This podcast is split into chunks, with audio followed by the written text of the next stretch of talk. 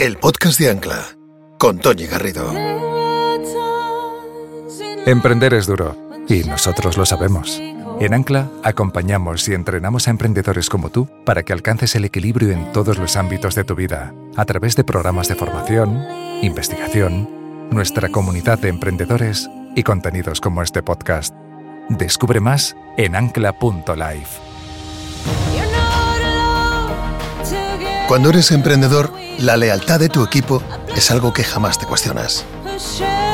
Por eso, cuando llega el motín y al tirar de la manta, descubres hasta dónde han llevado la traición, quedas en estado de shock.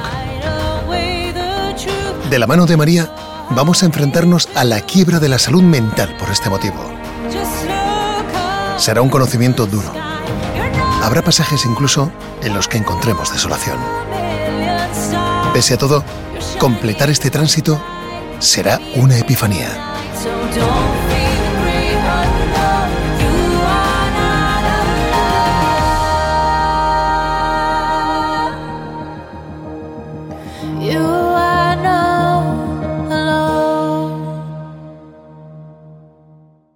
María era la pequeña de los cuatro hermanos, con todo lo que eso supone. Por un lado más mimos, pero también menos mirada. Tenía una amiga imaginaria a la que llamaba Lupita y vivía, el amiguita, en una caseta de hormigón por la que pasábamos de vez en cuando. Y cuando lo hacíamos, María se inventaba historias y detalles fantásticos que la valieron el calificativo de fantasiosa. Fue creciendo y logrando aterrizar proyectos importantes como Womenalia, como su preciosa familia o como el de tener un grupo nutrido de amigos y personas que la aprecian un montón. Su alegría y optimismo a veces hacen que volvamos a pensar en su amiga Lupita y en su fantasía.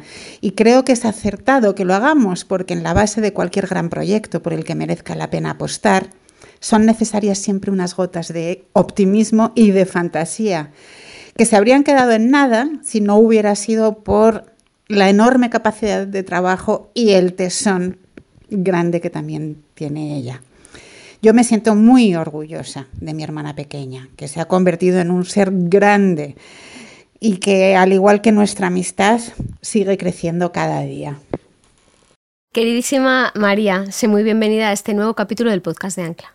Pues muchísimas gracias, Toñi, por invitarme y por hacerme partícipe de este proyecto, de esta asociación tan bonita y que está haciendo cosas tan espectaculares por los emprendedores. Muchas gracias, María. ¿Tú eres parte de Ancla también? Soy parte de Ancla y muy orgullosa. Y, te lo agradezco un montón infinitamente. Estás haciendo un personal board que hablaremos, eh, dedicaremos un, episodio a, los personal boards, a explicar al, al escuchante en qué consiste. Tú lo estás, lo estás viviendo y bueno, a lo mejor cuando llegue ese capítulo nos puedes dar tu, tu opinión, tu parecer, pero, hoy estamos aquí para hablar de ti. Y quiero empezar hablando de María cuando era una niña pequeña. María tenía tres años o cuatro y estaba paseando con su padre por Madrid, por la calle Orense. ¿Y qué pasó? Bueno, yo vivía en Madrid y, mis padres compraron una parcela a 30 kilómetros de Madrid, que era una locura en aquel entonces. Tú date cuenta que el coche que tenían era un 600. Y nos fuimos a vivir a 30 kilómetros al campo, a una urbanización que era tierra y, construyeron un chalet con los pocos medios que tenían y era todo un fango. Entonces por la noche después de cenar nos salíamos los cuatro hermanos, yo soy la pequeña de cuatro hermanos, y salíamos a dar un paseo con mis padres. Y por lo visto la, la primera noche que salimos a dar un paseo yo miro al cielo y por primera vez veo las estrellas. Entonces le dije, papá, mira, el cielo está lleno de agujeritos. Entonces todos se morían de risa, ¿no? Y, me pareció espectacular y me enamoré del cielo, de las estrellas, de la luna. Y ahí empecé a tener muchísimo contacto con el universo, ¿no? A nivel trascendental y querías llegar hasta allí, ¿no? Algo así le dijiste a tu padre. Oye, yo quiero llegar hasta allá quiero arriba. llegar hasta la luna, papá. Y me dijo, eso es imposible, María. Y yo le dije, no hay nada imposible, papá. Desde bien pequeñita. Desde Ah, tu padre se quedaría diciendo que esta niña que claro tiene todo, ¿no? Se debió quedar callado, ¿no? Me llamaban Antoñita la fantástica. Pero este podcast que habla de sueños, ¿no? De sueños cumplidos. Eh, tú creces, te vas a vivir al extranjero, te vas a Bruselas, aprendes muchos idiomas que te vienen perfectamente para luego entrar en el mundo profesional por la puerta grande, porque en aquella época los, idiomas siempre son importantes, pero en aquella época era eh, muy eh, diferenciador ¿no? respecto de, de un perfil u otro. Y tú ya con 20 años ya eras madre. Sí, con 20 años tuve mi primer hijo que estaba cursando primero de carrera. Yo, mi hijo pequeño tiene hoy 20 años, Fernando, y le digo, tú imagínate que ahora mm, te quedas embarazado, ¿no? Con una chavala. Y me dice, mamá, es que no me lo puedo creer. Y yo, pues con la vida que llevas tú, porque mis hijos trabajan desde muy jóvenes también y, van a la carrera y hacen mucho deporte. Y yo, tú imagínate ahora, y dice, mamá, es que no me lo puedo ni imaginar. Y yo, pues mira, en la vida al final te llegan cosas que los humanos tenemos muchísima más capacidad de poder con cosas de las que creemos que somos capaces. Y es verdad, hasta que no estamos ahí, no sabemos hasta dónde podemos llegar. Sí, yo tuve claro que lo quería tener y, ahí fui y, feliz y, fue el regalo más bonito que me ha hecho la naturaleza tener a mi hijo Mario. y eras mamá, con 20, estudiabas y trabajabas. Estudiaba el, eh, y cuando acabé primero de carrera, que es cuando tuve a Mario, en segundo de carrera mi madre me dijo, ala, eh, ya eres madre, ya estás estudiando la carrera, pero yo creo que debías empezar a hacer unas prácticas. Y mi hermana mayor me, me enchufó en una agencia de publicidad y entonces pues eso, trabajaba, iba a clase y, cuidaba de mi hijo. Una capacidad de trabajo alucinante desde muy joven. O sea, has, trabajado fuerte y duro desde muy, muy joven. o sea, desde muy pequeña. Muy pequeña. Sí. Pero eras muy feliz. O sea, tú eras optimista, tenías mucha fuerza. ¿Cómo era la María de aquella época? Bueno, yo era una soñadora nata. Eh, por eso te digo que me llamaban Antoñita la Fantástica, porque creía que no había nada imposible. Era una tipa feliz eh, hasta los 45 años. No recuerdo, sí, momentos que tenemos todos, baches, pero mi vida ha sido una pasada. Eso es un regalo, ¿eh? Es un regalo, un regalo. Y también creo que es cómo nosotros vemos y vivimos la vida ante las oportunidades. Antes has mencionado que viví cuatro años fuera. Cuando con 11 años salgo del Colegio de Monjas de los Sagrados Corazones de Madrid, estudiamos una hora de inglés a la semana. Yo llegué a un colegio americano, a un país internacional, donde mi zona era Little USA, o sea, los americanos son así, se concentran en un sitio y, no hacen mucho caso al entorno, o sea, es otro Estados Unidos en chiquitín. Sí, no se relacionan. No se relacionan, y en el colegio, en mi curso, eh, había un belga y yo como extranjeros, el resto americanos. Entonces tú imagínate una niña de 11 años que entra a una clase y su madre, el mensaje que le da, di tú di a todo yes, María. Entonces imagínate el bullying que me debieron de hacer y las barbaridades que me decían que, eres consciente. Entonces ahí tienes dos posibilidades, decir a todo que yes y hacerte un poco simpática y, al final dar un poco de pena. Y es lo que hice. Y lo que me salvó ahí es que era muy deportista. Entonces en los colegios americanos, como seas buena en algo y destaques, enseguida te alzan. Y yo sobreviví. Gracias al deporte. Gracias al deporte. Porque además el deporte es muy reconocido y muy valorado en Estados Unidos. Siempre se, ahí se beca ¿no? a los se estudiantes. beca muchísimo, ¿no? Y además te, te, alzan y te dan muchos premios y te enorgullece el cole, pero vamos, en deporte, o si eres bueno en cultura, o en arte, o fotografía, o canto, o matemáticas, el sistema americano a mí me, me dio un cambio y un giro radical a mi, a mi manera de ser porque al final lo que hacen es fomentar muchísimo las habilidades que tienes y las que no tienes también, como que, como que tengas la base, vale. O sea, no, no, si no eres bueno en matemáticas es muy complicado que llegues a ser bueno pero sí que tienes que tener una noción básica de matemáticas. Sí, como una culturilla, ¿no? Sí, como un barniz. Sí. Pero sí, que al final lo que se intenta hacer es eh, que cada uno desarrolle su potencial en lo que es mejor, ¿no? y no crear no, borreguitos, sino... Justo. ¿no? Justo. Sacar lo mejor de cada persona, ¿no? Sí, y eso a mí me hizo muy, muy, resiliente porque además conocí a gente de 28 nacionalidades, vi toda la creación de la comunidad europea, tuve que aprender cinco idiomas porque al final estudiabas inglés, pero era obligatorio estudiar un segundo idioma. Me volví a España y mis padres se dieron cuenta que no hablaba francés bien porque había estado en Little USA y con españoles y algo de francés por la calle y estudiando instrumentos, estudiamos solfeo y piano, obligatorio, en casa también. Y, entonces volví a, Bélgica y seguía la creación de la comunidad europea. Ya me metí en un colegio belga y aprendí francés. Y en el colegio francés, como no estudiaba flamenco, me obligaron a estudiar italiano y alemán. Entonces, bueno, pues no sé. Y soy disléxica profunda, con lo cual no sé cómo salir de ahí. Salí, salí. y con cinco idiomas, oye, pues estuvo fenomenal esa, esa aventura.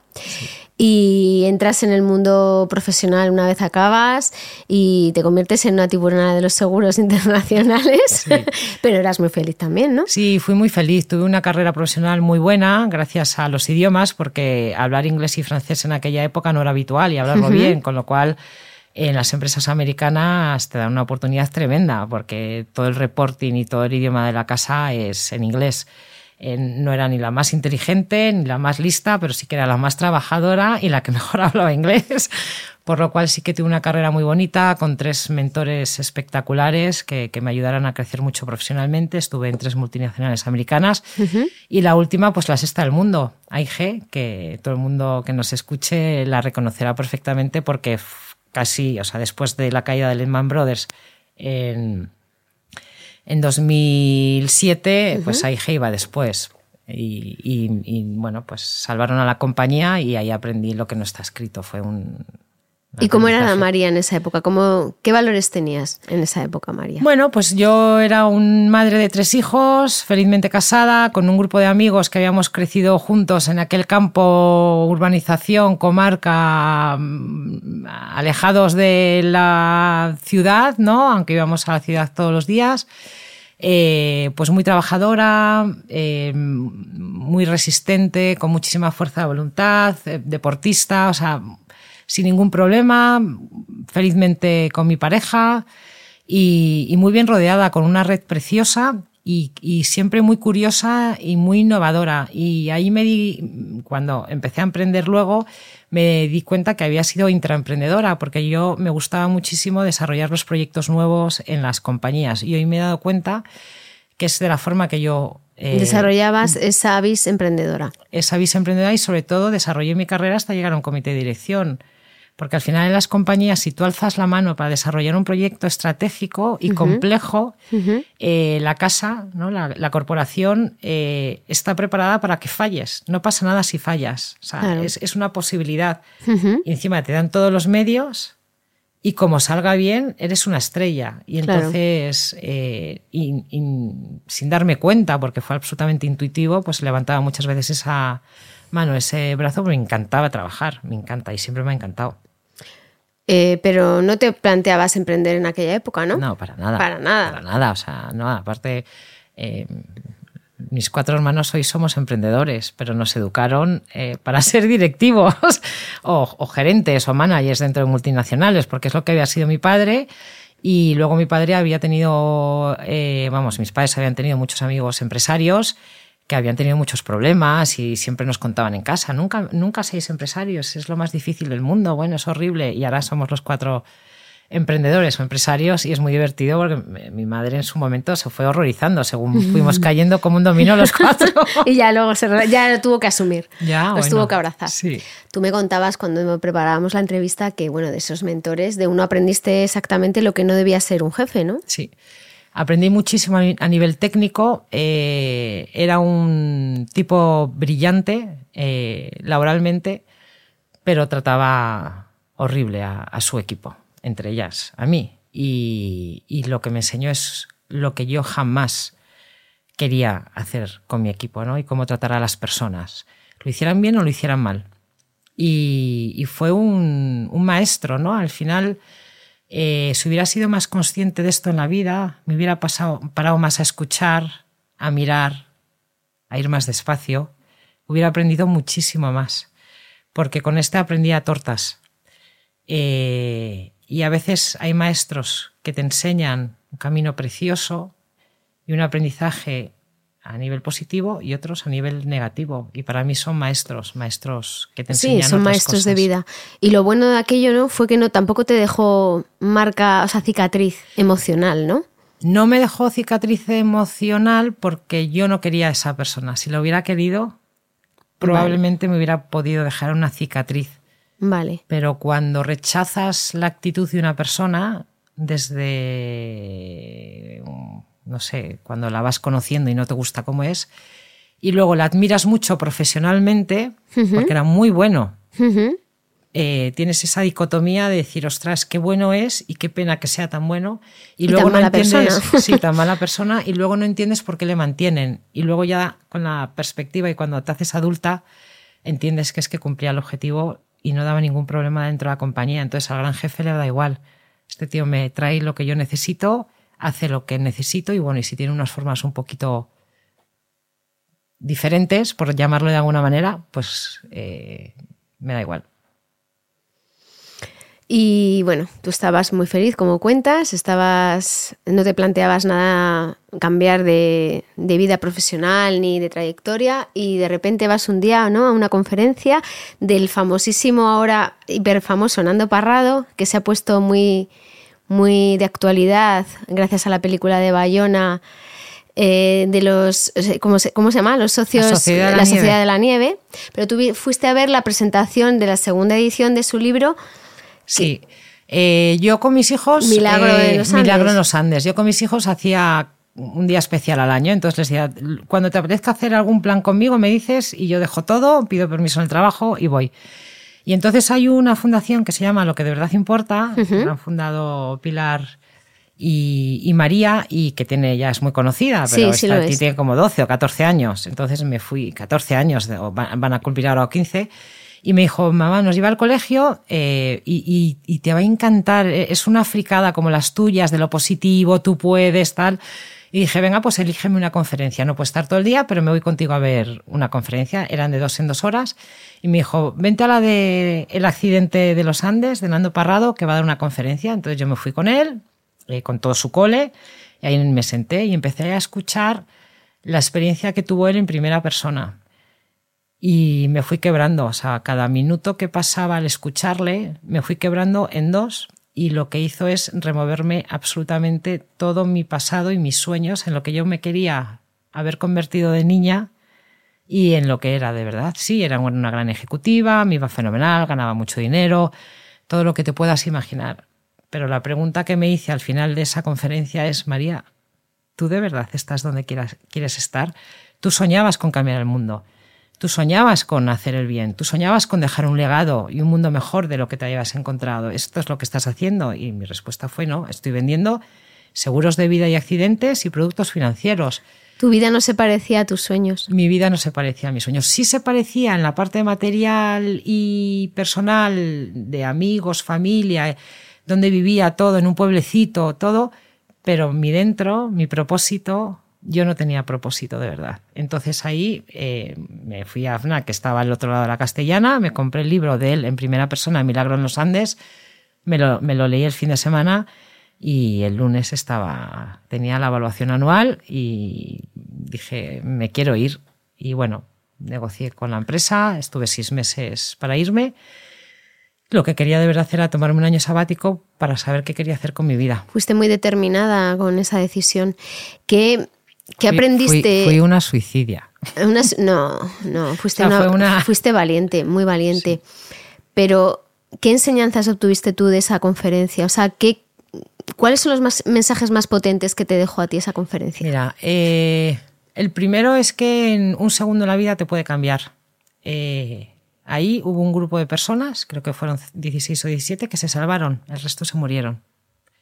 Y no se murieron el primer día en el primer accidente, sino que hubo dos etapas de muertos, o tres, porque se fueron.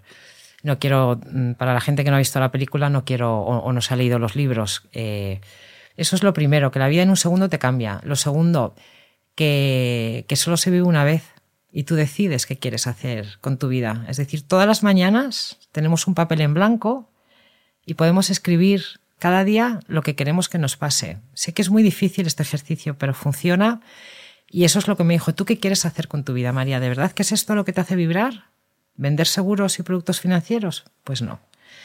Eh, me enseñó que hay personas que pueden mucho más que otras, ¿no? que la cabeza hay que cultivarla, hay que estar muy bien mentalmente, hay que estar muy fuerte físicamente, que eso te puede llevar a otra dimensión y, y que hay que ser muy valiente muy valiente para tomar determinadas decisiones y seguir apostando de verdad por lo que crees, aunque te vaya muy mal y aunque estés con miedo, con oscuridad, eh, hay que tirar para adelante. Claro, y... porque yo creo que todos sabemos, lo, lo, hemos hablado en este podcast muchas veces, todos sabemos de verdad lo que queremos y lo que no. Sabemos sí. lo que no nos conviene y lo que sí. Y cuando estamos viviendo algo que no nos gusta o que no no resuena con nosotros, nosotros lo sabemos de verdad, pero hay que tener una valentía para romper con eso y hacer lo que tú hiciste, enorme.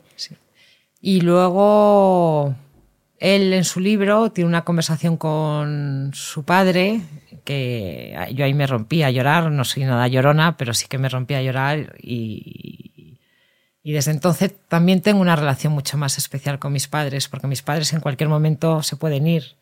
Y desde aquel día sí que cambió mi relación y, todos los días, mamá, te quiero, no sé, que, que, sí que me ocupo mucho más, les veo con otra... No sé, vi el mundo como de repente, mm, como cuando yo era joven y soñadora y que quería cambiar todo y que sí. O sea, te rejuveneció de repente. Sí, me cambió, sí. Y te vas y ¿qué ocurre? ¿Qué ocurre? Pues que yo me quería tomar este año sabático. Para saber lo que, para encontrar tu propósito. Lo primero para dedicarme a mí por primera vez en mi vida, porque llevaba pues muchos, muchos años trabajando, ya con tres niños, una vida muy, intensa. muy intensa y quería parar para saber lo que quería. Entonces a las dos semanas de haber parado, eh, un amigo mío dijo, oye, ¿por qué no me ayudas con una consultoría de marketing y ventas, que es a lo que me había dedicado toda la vida? Y dije, venga, te ayudo, pero cuatro horas a la semana, que pasaron a ser ocho, que pasé, que pasé a ser la directora general de su mm. startup y de su emprendimiento. Te atrapó. Me atrapó y me atrapó muy mal, porque me equivoqué de proyecto, porque era de, lujo, yo no he tocado el sector lujo y, no es mi mundo. Mm, era un iluminado que, me engañó y que nos engañó a todo su círculo o nos dejamos engañar, que es, eso es mucho más determinante en todo, me equivoco de todo, de eso, de todo. entonces ahí ya, después de 18 meses de haberme equivocado, en una cena con mi hermana Elena, que es una emprendedora en serie, me dijo, venga, ya has aprendido eh, bastante, por lo menos tienes eh, parvulitos y, primaria hecho de emprendimiento. Ahora te vamos a contar un problema que hay en la sociedad y que nos encantaría que tú lideraras este proyecto porque lo queremos hacer internacional y por tu capacidad y por tu desarrollo profesional creemos que eres la persona que tiene la fuerza y la determinación para llevarlo a cabo y montamos Gumenaria. ¿Y te hicieron un regalo que cogiste? Me hicieron el regalo más bonito probablemente profesional que me han hecho nunca en mi vida porque hoy es la misión y mi propósito, ayudar a cualquier mujer profesional que esté a mi alcance. Y ya hemos ayudado a más de 140.000 mujeres a dar un pasito, a acelerarlas, a que crean en ellas mismas, a que se puede y a llegar hasta donde quieran llegar y siempre más fácil juntas. Pero tú te das cuenta, María, que eh, del amor te vino el propósito, porque tu hermana te conoce muy bien cuando te propone Womenalia, sabía que eso iba a resonar contigo. Sabía que, sabía que iba a estar hecho para ti. Intuitivamente, desde luego. No fue solo ella, sino que fueron también Juan Azcárate y Concha Mayoral, eh, fueron los tres. Y, bueno, yo les pedí que hicieran también un proceso de selección, ¿no? Para no ser yo la adjudicataria de, del proyecto. Y, lo que hice es informar. Yo no había tenido ningún problema y en mi entorno tampoco, de desigualdad, nunca. O sea, si me dijeras tengo alguna anécdota que con el tiempo he repensado mucho, pero me he sentido muy empoderada, me he sentido... Y nunca hemos hablado en nuestro entorno porque como hemos crecido en una comarca a 30 kilómetros de Madrid, los chicos y las chicas éramos iguales. Pues hoy jugamos al béisbol, hoy, al fútbol, mm. hoy a las muñecas, hoy hacemos una cabaña. Si era un mundo que no, que no habías conocido nunca. Y según crecimos, tampoco, porque cada uno estaba llegando donde quería. Y no había, no eras mujer y hombre, ni chico ni chica, éramos una manada, éramos un grupo de colegas, amigos. amigos. Y, hablé con McKinsey, con Jorge Mata, que era socio de McKinsey, y me mandó tres cajas de documentación a casa y ahí me enamoré del proyecto porque no sabía que había tal drama en los datos de la desigualdad en el mundo y en concreto en nuestro país. Eh, ¿Cómo era un día, tu día a día de emprendimiento en aquellos primeros años de Womenalia? Uf, los principios fueron dificilísimos. Éramos solo, empecé yo sola, luego contraté a Blanca, que fue mi primer a Gemma Minayo nada, éramos tres o cuatro que estuvimos un año dándole forma, bueno, porque el proyecto se llamaba de tal manera que a mí me horrorizaba, que era dirigir en femenino. Entonces, claro, yo, yo, hablaba con amigos míos. La marca que tenéis es potentísima. Sí, y entonces, bueno, hicimos un restyling, un, hicimos un concurso de marcas entre nosotros y bueno, ganó Gumenalia, eh, que la propuso mi hermana Elena y, ahí arrancamos y nada, y, poquito a poco, poquito a poco fuimos haciendo un, levantamos bastantes rondas de financiación y durante cinco o seis años eh, fuimos a la luna, o sea, con el cohete, con gasolina, con un equipazo, a la luna, a la luna, a la luna. Y bueno, y yendo a la luna nos quedamos sin gasolina. Bueno, ahora vamos a llegar ahí. Sí. Pero quiero saber primero si en tu vida en esa época Sí. había equilibrio. Nada, cero.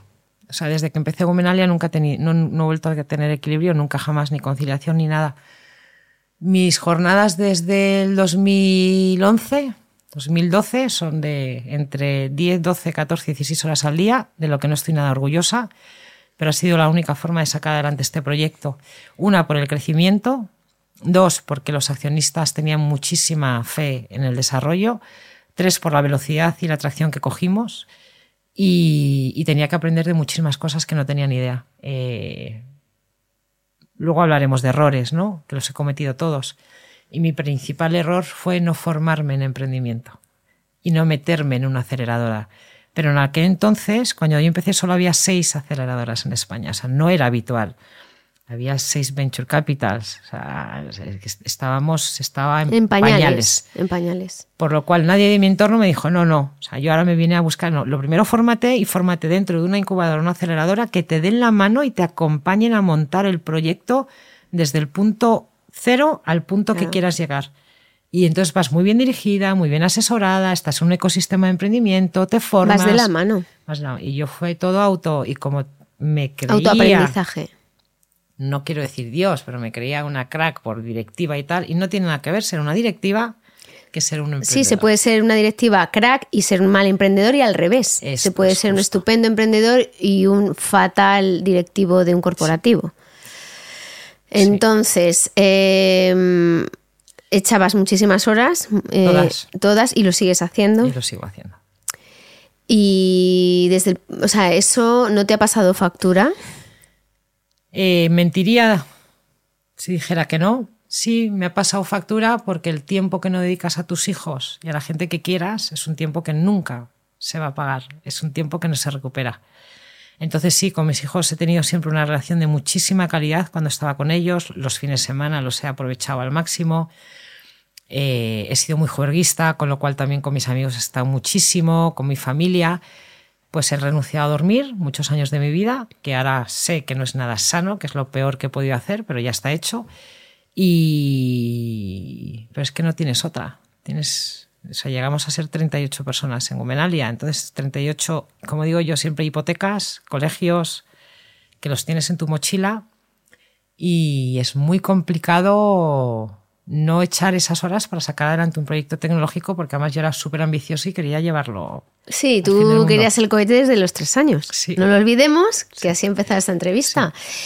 ¿Y respetaste el, el deporte o ni el deporte respetaste? Sí, siempre el- el- lo único que he respetado. O sea, lo que te, te has sostenido un poco, o sea, el, el que era, era el deporte. Era, por supuesto, la inspiración de mi familia eh, y de mis hijos que me decían, mamá, no te preocupes, tú sigue, que, que- que eres un orgullo para nosotros. El pequeño lo pasó peor porque no entendía muy bien por qué mamá casi nunca estaba, eh, aunque intentaba llevarles siempre todas las mañanas al cole para tener esa conversación, por lo menos por las mañanas, eh, pero es lo que había. Tampoco te paras a pensar. Y luego tenía una pareja que, bueno, pues que llevaba unas horas mucho más razonables que yo. Y luego tenía a mis padres que siempre han sido mi backup y era una pasada. Pero vamos, yo recogía muchos días a mis hijos de, de casa de mis padres, cenábamos, les acostabas, cuento, lo que sea, y yo seguía trabajando hasta las 12 y 1 de la mañana, pero un mogollón de Sí, días. Horarios de locura. Sí. Eh, pues en esta vorágine de vida que, te, que no te devoraba, porque tú no te sentías devorada, aunque yo creo que parte de ti sí, sí que te estaba, estaba siendo devorada, aunque no fueras consciente, llega el 10 de mayo de 2016 y te montan un golpe de estado en Womenalia. Sí, se va mi mano derecha y mi mano izquierda. La parte tecnológica, que yo no soy nada experta, sí que he sido muy experta en, o soy muy experta en business intelligence a nivel data, pero no en la creación de una tecnología para el desarrollo de un negocio, porque al final tienes que conocer las tripas de, para programar. Era lo único que no sabía hacer programar y la parte financiera. Pues no es lo mismo llevar un presupuesto dentro de una gran corporación, aunque sea de muchos millones, que llevar una cuenta de resultados y lo- la famosa caja. No, No tiene que ver. El dolor de cabeza de todos los emprendedores. La caja, la tesorería, como cada uno lo quiera llamar. Y bueno, pues se fueron. Estaban montando una empresa paralela. Empezaron, cuando empiezan los problemas, empiezas a ver a las personas. Ahí, ahí es cuando se ven las personas. Y estas dos personas se me fueron y una de ellas se llevó a los siete ingenieros y conseguí convencer a uno que se quedara, eh, que, me, que me salvó la vida. ¿Y por qué pasó esto, María? Bueno, eh, yo he escrito mucho sobre esto para entender los porqués. Yo tuve muchísima responsabilidad. O sea, al final es como me encanta el fútbol y los entrenadores al final son los máximos responsables. Yo fui la máxima responsable de esta situación porque confié plenamente en ellos dos, pero plenamente. Eran muy amigos eh, y jamás imaginé que me hicieran esto, pero yo lo debía haber visto. Debía haber tenido las alarmas, debería haber. Soy muy confiada, creo muchísimo en las personas, creo muchísimo en la bondad, en el amor. Eh, y sí, por eso también me, llamaban Antonita la Fantástica y, soy muy soñadora y tengo unas ideas de, brutales y, y, algunas pues que, que, son más complejas de, desarrollar. Pero eso no quiere decir que mm, tenga los pies en la tierra, ¿no? Muchas veces mucha gente me dice, pero, pero, eso no vas a poder hacerlo, eso es imposible. Yo, no me digas que es imposible. Dime cómo lo podemos hacer y qué pasos tenemos que dar para llegar a eso, ya lo conseguiremos. Entonces, para mí es un match precioso, ¿no? Ser soñadora, pero saber ejecutar con los pies muy en la tierra. Y eso me desmontó, me desmontó, me, me quebró en dos, pero el consejo estuvo detrás mío, decidimos que tirábamos para adelante y luego tuve un ángel de la guarda que se llama Lourdes, eh, que fue, ha sido mi mano derecha siete años y que me dijo, María, vamos a poder con esto. Las mujeres no tienen la culpa de, de lo que ha pasado. Y eso lo que nos llevó es a pasar los cinco peores años de mi vida que vinieron después. Pero tú me estás diciendo, fue culpa mía porque no me di cuenta de las señales. Fue, mi fue mi responsabilidad. Fue mi responsabilidad porque no vi las señales. Pero tú me decías que entre esas personas había una que era buena persona, que tú tenías claro que era buena persona. Sí, uno de ellos sí, absolutamente. Entonces, ¿cómo encajabas eso? O sea, tú supongo que harías autocrítica.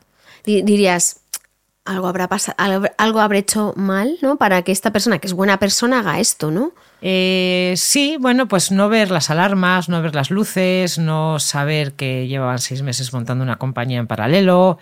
Bueno, pues. ¿Te pidieron algo que tú no. O sea, te pedían cosas o te llamaban la atención y tú no, no lo atendías? Mm. No, bueno, fueron cosas muy complejas de negocio y de situaciones con el consejo complejas, muy complejas. Cuando las cosas empiezan a ir mal te empiezas a quedar sin dinero y éramos el comité de dirección, los tres, lo sabes y ves que viene el problema y que viene el problema y estás intentando eh, taparlo y tienes que empezar a hacer un esfuerzo económico, tuvimos que dejar de cobrar el 50% del salario, bueno, pues una serie sí, de cosas. Sí, lo que pues pasa muchas veces en las startups. Pues no, no estaban de acuerdo. No, no, estaban en dispuestos, quieres no estaban decir. dispuestos y luego no tenían porcentajes lo suficientemente importantes dentro de la compañía como para, permanecer, que eso fue uno de los errores, que no fueran parte fundamental de... Claro, co-founders, ¿no? no eran co-founders. Claro. Y eso pues era un problema que aunque tenían un porcentaje pequeño, pero no lo suficientemente representativo como para... Eso fue una enseñanza para ti, claro. Absoluta. Si montas una startup, que esas personas estén implicadas desde el punto de vista económico tanto como tú. Entonces, de todos los accionistas fundadores, la única que dirigía o dirijo la compañía soy yo, la única que está involucrada, el resto no aunque mi hermana Elena nos haya ayudado mucho y Juanjo también en determinados momentos, pero y ahora luego todo el consejo y todos los accionistas que vinieron después sí que hemos tenido muchísima ayuda.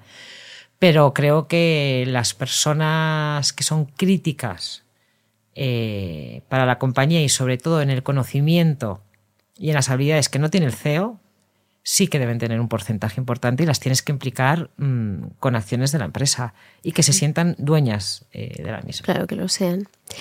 Entonces, eh, entiendo que esta es la primera vez que tú sientes un gran dolor, o sea, eh, enorme, ¿no? Una gran decepción. ¿Qué sentiste en ese momento, bueno, María? Descríbeme tus sentimientos.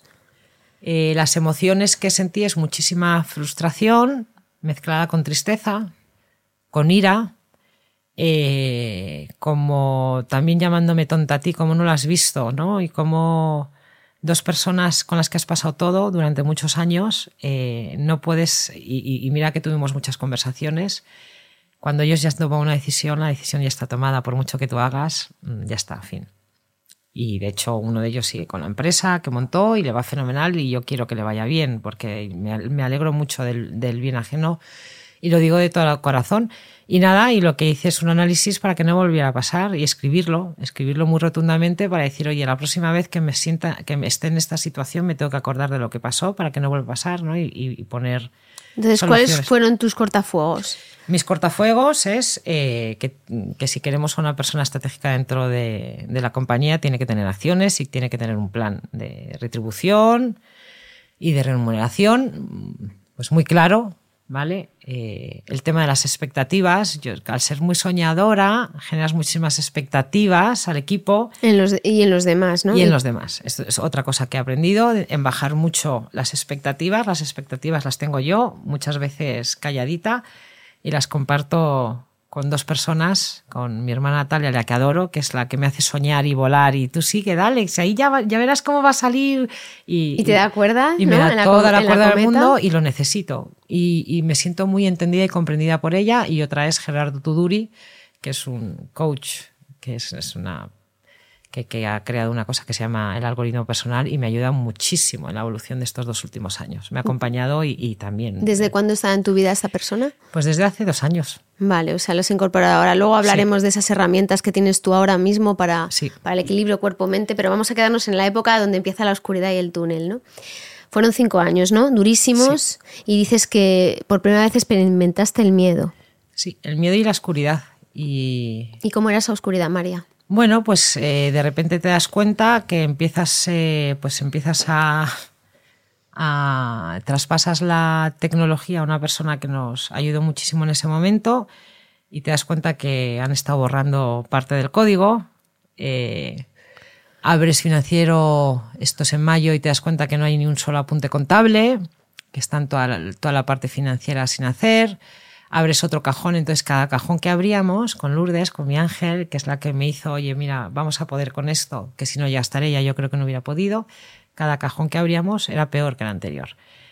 Entonces, eh, los accionistas yo los quería mantener tranquilos, con lo cual yo lo que tenía que dar es un mensaje de tranquilidad. Tenemos problemas, sabemos cuáles son, están identificados y los estamos solucionando. Esto es lo que quiero oír tu accionista y, para que te siga acompañando y contarle la verdad, ¿no? Pero, sin, pero en forma positiva, ¿no?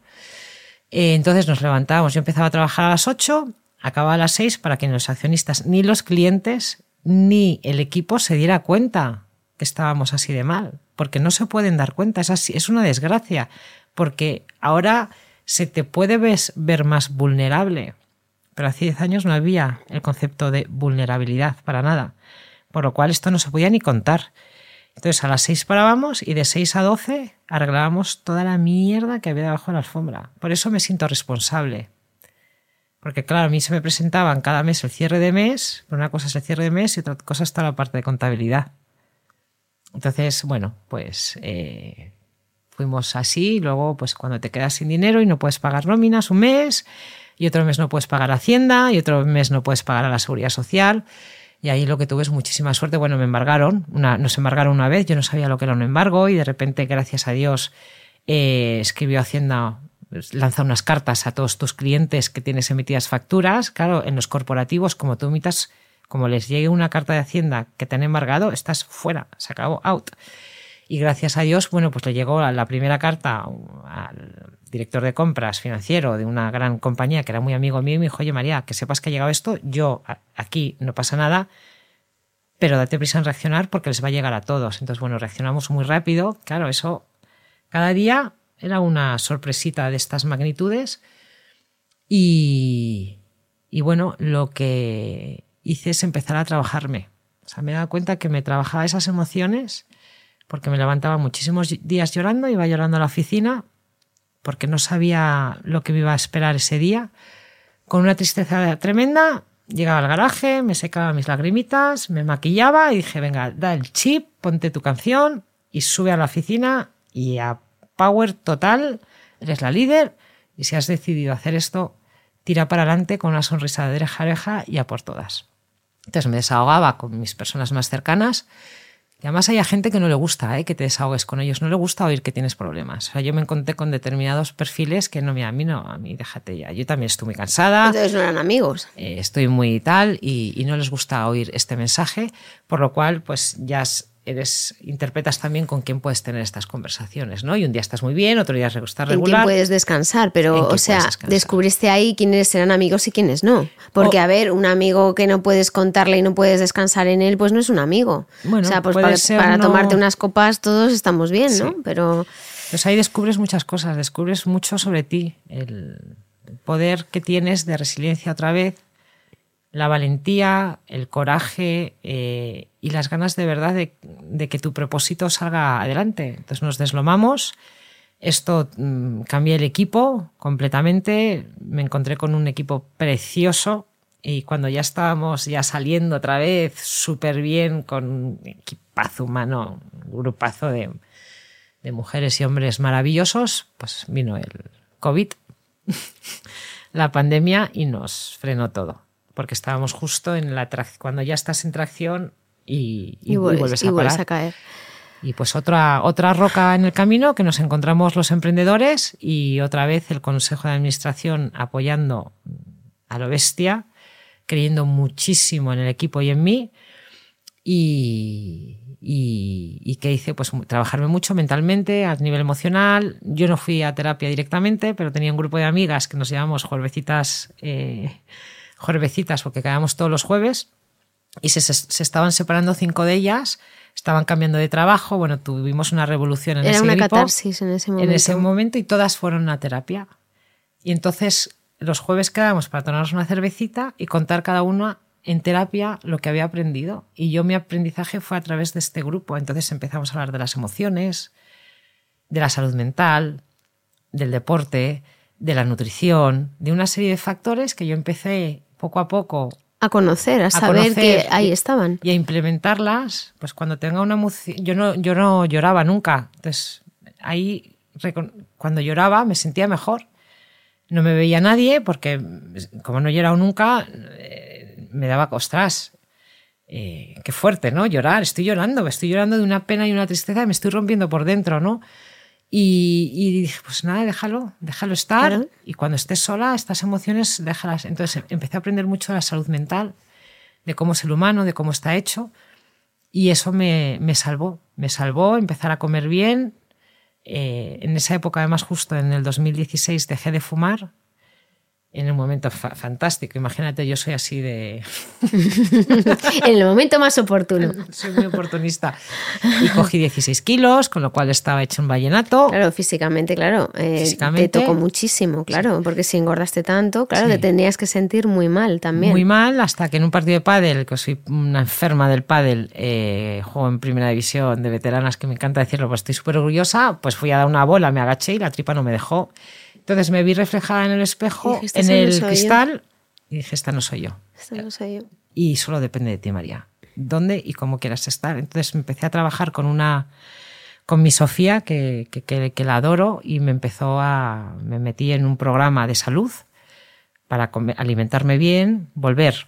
Porque yo ya sabía, pero muchas veces tenemos que volver a pasar a dormir bien, a saber respirar, a meditar, y ahí así que lo hice de manera muy profesional. Por eso me metí en Ancla también, porque el programa que tiene Ancla para emprendedores, que es súper profundo, es tan recomendable y debería ser obligatorio en bachillerato, fíjate lo que te digo, pero ya no solo para los emprendedores, para todo el mundo, hmm. porque ahí te das cuenta que la salud depende solo de ti, solo de ti, y que haciendo pequeños cambios en la salud, puedes llegar a los 80, 90 y 100 años de manera muy saludable. y envejecer de forma saludable. Entonces yo me siento hoy como un toro eh, y pues desde la pandemia aquí pues me han pasado cosas maravillosas porque hemos ido fichando a gente maravillosa en el equipo y sobre todo mi Lula, ¿no? Mi Lula Ballarino, que es mi mano derecha hoy, que se incorporó en 2021, va a hacer el 2 de marzo tres años. Eh, y bueno, fue un sueño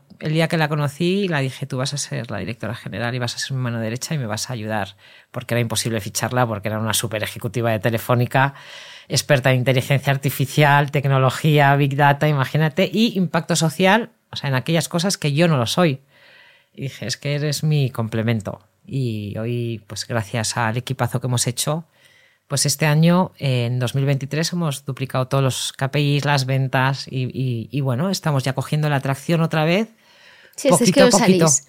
Bueno, no que nos, a mí ya lo ves, ya digo, no que nos salimos, estamos haciendo las cosas muy bien, más despacio, y ahora vamos en un autobús precioso lleno de mujeres y de hombres que nos admiran y que nos apoyen, y ese autobús veremos dónde nos lleva. Me alegro mucho de eso. Pero yo me estoy quedando todavía en la época oscura. Chunga. Has corrido mucho. Eh, ¿En algún momento pensaste en tirar la toalla? ¿Te lo planteaste en algún momento? Sí, claro que sí. Sí me lo planteé. Eh, entonces aquí ocurren varias cosas.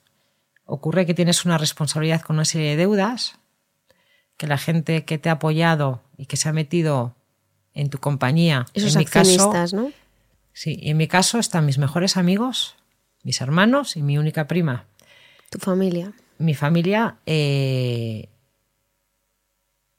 que no tienen ninguna necesidad económica y todos entraron sabiendo, yo siempre le hacía el mismo símil, ves esta papelera, tú tira el dinero que estés dispuesto a tirar, ¿no? Porque esto tiene muchísimo riesgo. Y así invirtieron todos. Pero al final eh, son mi vida. Y si ellos confiaron en mí, yo quería dejarme hasta el último aliento aliento y, hasta que pudiera. Y aquí estoy y sigo empujando porque me parecería muy injusto mm, yo tirar la toalla y, dejarles empantanados, ¿no? Y si ellos confiaron en mí y en mi fuerza y en, en mi trayectoria y en la posibilidad de que yo llevara este, a esta empresa a otro sitio, pues yo creo que, que, es como para mí internamente es como una deuda, ¿no? Oye, me siento súper Sí, te sentías en deuda, porque lo que nunca te ha fallado a ti es tu entorno familiar. Nunca, jamás. Eso ha sido siempre tu soporte, tu ancla. Eh, ¿Llegaste a sufrir, o sea, tu salud mental sufrió? Mucho. Mucho. Mucho. ¿Cómo fue? Agotamiento. Agotamiento, ansiedad, eh, estrés crónico, eh, y lo que sí que tuve claro es que en el momento que tuviera que tomar una sola pastilla para poder con un día, eso sí que se acababa.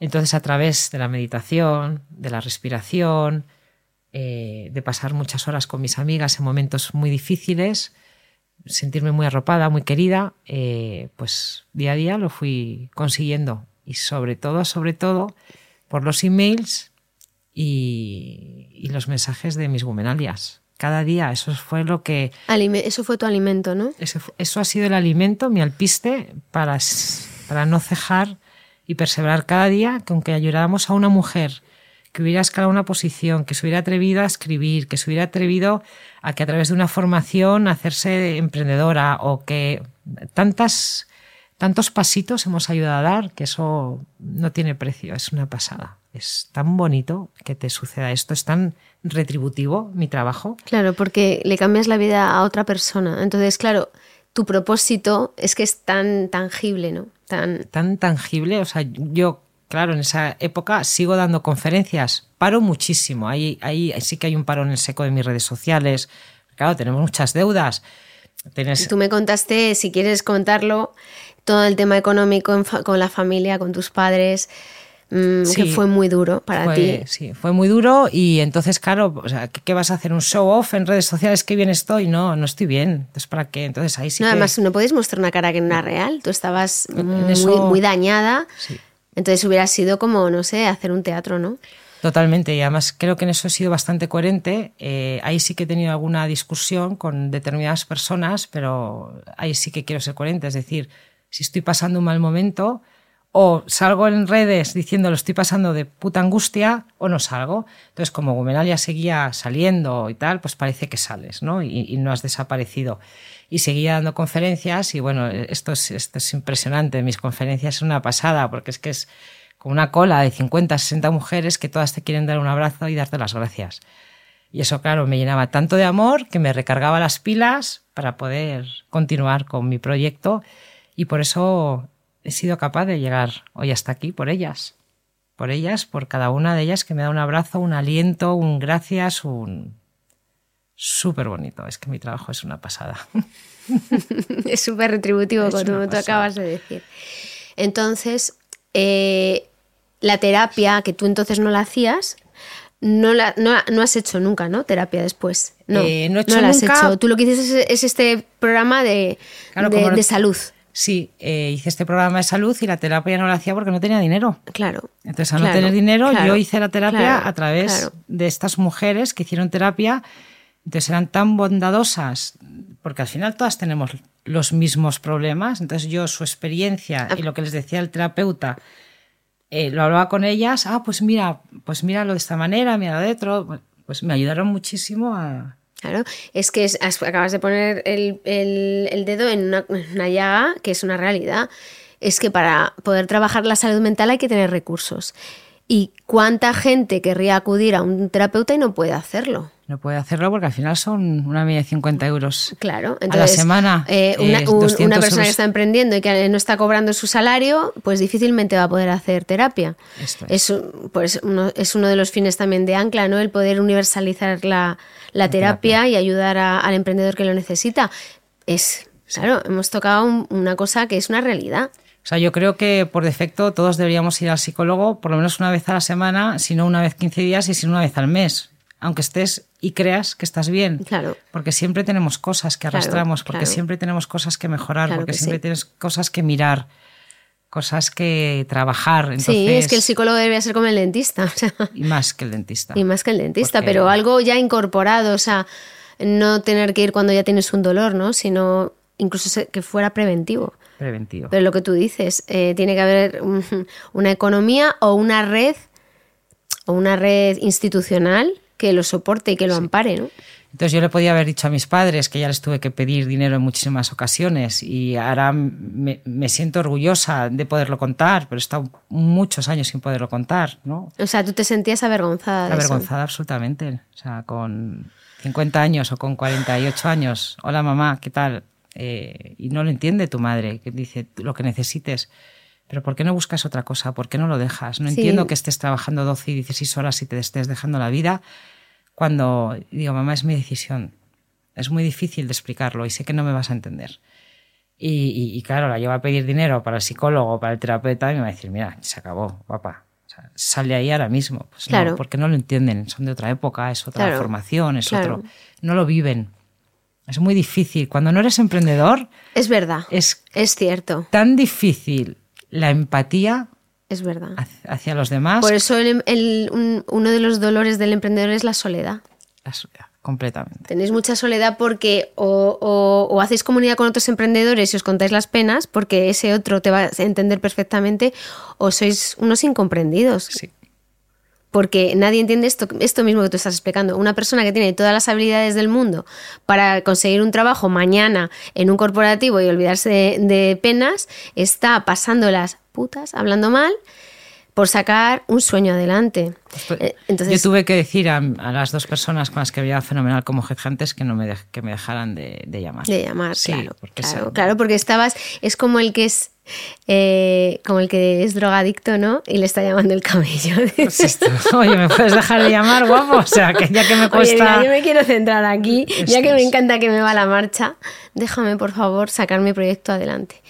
Y bueno, fueron cinco años, fue mu- mucho tiempo, entiendo que al principio mucho más difícil, pero que luego fuiste saliendo adelante a medida que recuperas ¿no? tu, tu forma física, de eso también te ayudaría mucho. Muchísimo. O sea, mi forma física, mi peso, eh, llegar a mi meta de llegar a primera división jugando al pádel, que era una meta que yo tenía y que me había estancado, y con el equipo que estaba me ayudó también mucho a conseguir este sueño. Y, y cuando te sientes fuerte físicamente, eh, la cabeza sigue al cuerpo, porque hay días que te levantas sin fuerza mental, pero como estás muy fuerte físicamente, el cuerpo tira de ti sin querer, porque eres una roca, ¿no? Qué Eres una eso dices, fortaleza. María.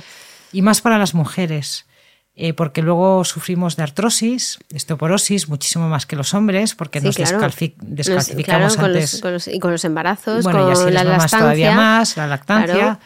Eh, y eso me lo grabó en sangre eh, Sofía, que tenía que estar fuerte. Yo he sido muy fuerte toda la vida porque he cultivado mucho el deporte, pero ahora soy muy, o sea, todavía muy consciente. Yo hago muchísimas pesas, eh, para, para, estar hecha un toro, porque es lo que sí que he identificado mucho que me ha, que ha aguantado mi cuerpo a mi mente. Fíjate. Que no sé si, como sí, soy sí, no sé si lo he hecho bien. Sí, tu cuerpo ha soportado tu mente. Esto es, sí.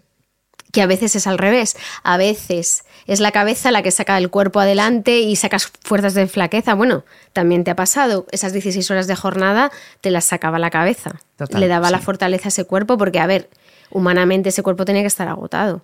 Es la cabeza la que te estaba subiendo, ¿no? Al final se hace como una compensación, ¿no? Unas veces es uno el que tira y, otras veces es el otro.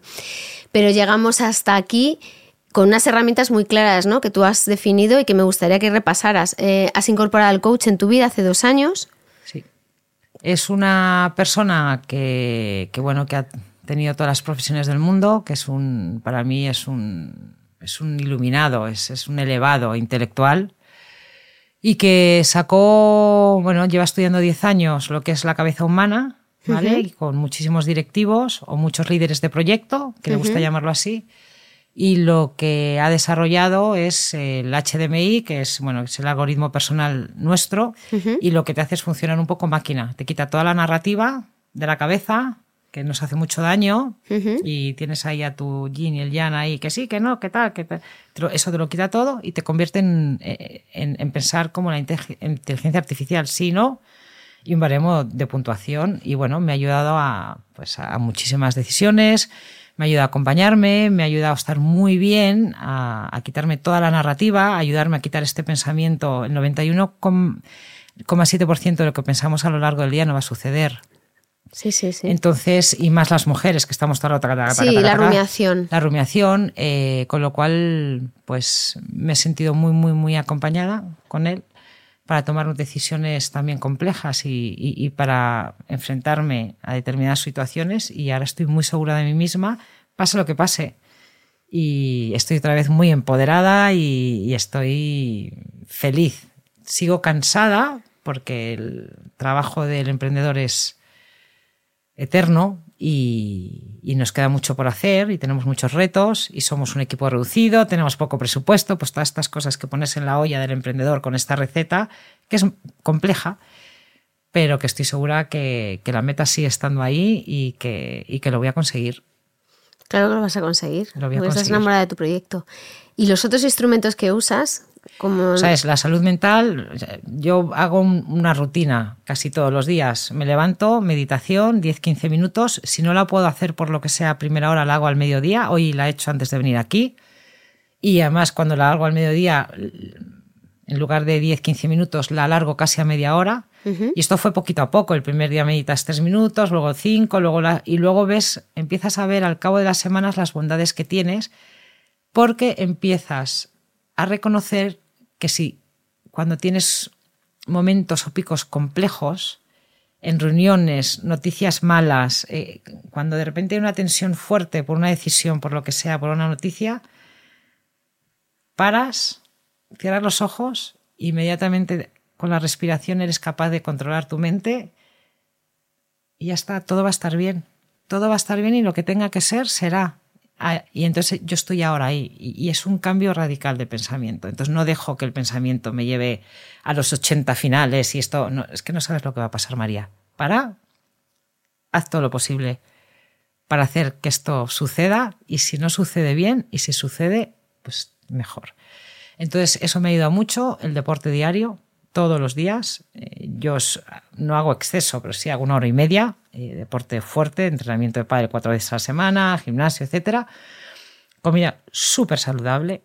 De lunes a viernes no entra una harina blanca, no entra azúcar, no entra alcohol. Vamos, de hecho ahora hago dos limpiezas de organismo al año, de un mes. Nada de alcohol, nada de harina, etcétera, etcétera. O sea, como lechuga, o sea, como verduras, frutas y proteína sana. Eh, Tomo complementos, mm, los que me ha aconsejado mi nutricionista. Y, luego, bueno, pues cuando estoy en la oficina intento hacer estiramientos para el tema del tornillo, determinados movimientos para no estar en la misma postura. Y bueno, pues seguro que hago un montón más de cosas que ahora no me acuerdo, pero eh, sí que tengo muy, muy, muy... Ah, bueno, lo último que he incorporado es la ducha de agua fría. mi hijo mayor es un friki de todo esto y, y, me va incorporando. Empecé yo con él y ahora es él mi maestro de, de todas estas cosas.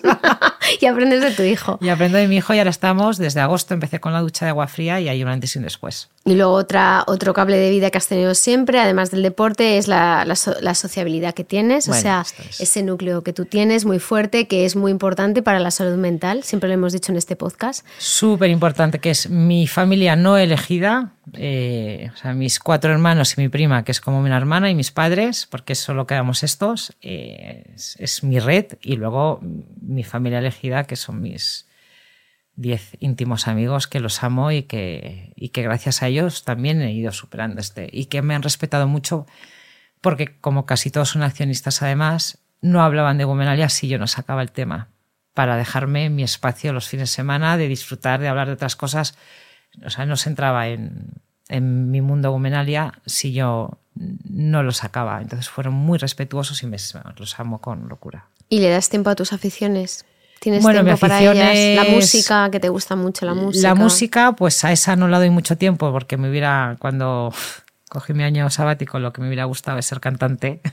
Sí, me lo dijiste. Y cuando se lo conté a Fer me dijo, pero además como soy yo, cantante, no, una, una Madonna, una Taylor Swift, de llenar Santiago Bernabéu. Me dijo, mira, cantas Una bien. Celine Dion. Sí, esta- cualquiera de estas, vamos, me da igual el nombre y apellido, pero por ese... Y me dijo, mira, y, y quería llenar Bernabéu, y me dijo, mira, Gordi, esto con 39 cu- años, 40, creo que si tuviéramos a lo mejor muchísimos recursos y tal, te podrías dedicar, pero eh, vamos a ser realistas, apúntate a tus clasecitas de canto, nos cantas en el karaoke y en las bodas. Y ya, eso Y lo... es como todo, es, es- si quieres cantar bien, que en mi caso es de gimnasio, o sea, hay dos eh, posibilidades de cantar bien. Una que te viene en tu ADN y tienes un don, que es Whitney Houston, y otra que es como el gimnasio. Si tú vas mucho al gimnasio, acabas y estás Celine Dion. Y, y bueno, empecé a ir a, a clase de canto, pero también por el tema de presupuestario y tal. Lo tuve que dejar, pero ahí estoy y sé que volveré a dar clases de canto. Y luego otra tercera que he descubierto hace tres o cuatro años, esa es la escritura. Mi hermana Natalia es escritora Ujú. Y, me lo ha cultivado y me lo ha metido en vena y hace pues dos años y un mes escribo un email casi diario a mis gumenalias, a unas 80.000 mujeres y comparto todo esto que estamos hablando cada día. O sea, te resulta terapéutico. Mm, No sé si terapéutico todos los días, ¿vale? Pero sí que muchos días y sobre todo volvemos a lo mismo, las respuestas, cuando ellas me cuentan su vida. Es muy eso sí que es muy terapéutico. Escuchar Porque a los ves que todas somos iguales. Que da igual que seas millonaria, que estés pasándolo canutas, que tengas 80 años, que Que al tengas final 10 todas tenemos la misma alma, ¿no? Todas tenemos, tenemos- la misma alma y todas tenemos los mismos problemas y Hmm. todas tenemos las mismas necesidades. O sea, la- a las mujeres, igual que a los hombres, ¿eh? Nos unen las mismas cosas. Sí, al final somos seres humanos. Somos, y nos une mucho más que nos desune. Yo estoy de acuerdo contigo. Y quiero eh, dedicarle un pequeño, un- una pincelada a otra de tus rocas, ¿no? Que es la fe. Eh, Eso lo hablamos tú y yo. Para ti ha sido importante, ha sido algo que te ha sostenido mucho tiempo y que está muy presente en tu vida, ¿no? Sí, mira, es probablemente la primera vez que lo vaya a hablar públicamente, porque es un tema que hasta de jovencita me daba hasta vergüenza, ¿no? Contar que yo era católica y que creía en Dios y en la Virgen María, porque y en el mundo que me he movido yo de publicidad súper guay y tal, pues no era como guay. No era cool, ¿no? No era cool. Y con la edad, pues al madurar te das cuenta que al revés, que te, te gusta estar orgullosa y, De lo que tú eres. y de, lo que tú eres y, de lo que, tú crees. crees. Y sí, yo me convertí, y lo- todavía lo recuerdo, con ocho años haciendo la comunión y hasta hoy ha sido el pilar de mi vida, uno de los pilares. Eh, y es lo que me ha sostenido a través de la oración, a través de determinados momentos que he vivido espirituales, que puedo decir que para mí Dios existe. Y luego en la confrontación y en el habla de muchísima gente atea, agnóstico, que cree en Buda, que, que he aprendido tanto y me sigue, me sigue sosteniendo. O sea, para mí yo todas las mañanas me levanto y doy gracias, gracias Dios por, por, por tener casa, por abrir el agua, por tener unos hijos tan maravillosos, por poder ver mi tía era ciega, por poder oler, o sea, son tan micro cosas que no nos damos cuenta de lo afortunados que somos de vivir en España y en Europa, que eso también a mí me ha conmovido mucho, ¿no? De darme cuenta de, en lugar de la queja y de quejarme por lo que no tengo, que son cosas mínimas, bueno, y, si no tengo dinero, ¿qué más da? Si tengo todo. Pues, pues no puedo ir a terapeuta, oh, no puedo ir a pelu, oh, no puedo. Es que, qué chorradas. Si al final lo importante es tener una salud de roble y eso, bueno, pues me lo ha enseñado, lo he aprendido a través del amor de mi religión, porque mi religión es. amor, amor, amor, amor y amor. Y, gratitud. Y, dar, muchas gracias. Dar muchas gracias. Y ser muy consciente de la suerte que yo por lo menos he tenido en la vida. Pues llega la última pregunta de la entrevista del podcast. Me da miedo. no, es la que hago siempre. Eh, si María adulta se encontrara casualmente a la pequeña María y pudiera tener la oportunidad de darle un mensaje, un consejo, ¿qué le diría? Que sigue luchando por tus sueños y cree en ti misma y no dejes que los demás te digan que no, que siempre encontrarás tu camino. ha sido un placer hablar contigo, María. contigo. Muchísimas gracias, Toñi. Muchas gracias a ti. Mucha salud y mucha suerte. Igualmente. Muchísimas gracias. Y viva Ancla. gracias.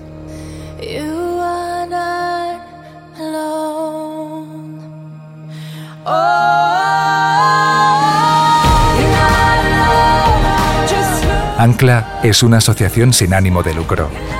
Únete y descubre cómo podemos ayudarte o simplemente colabora para hacer grande nuestro propósito. Porque creemos que puedes emprender sin renunciar a tu calidad de vida.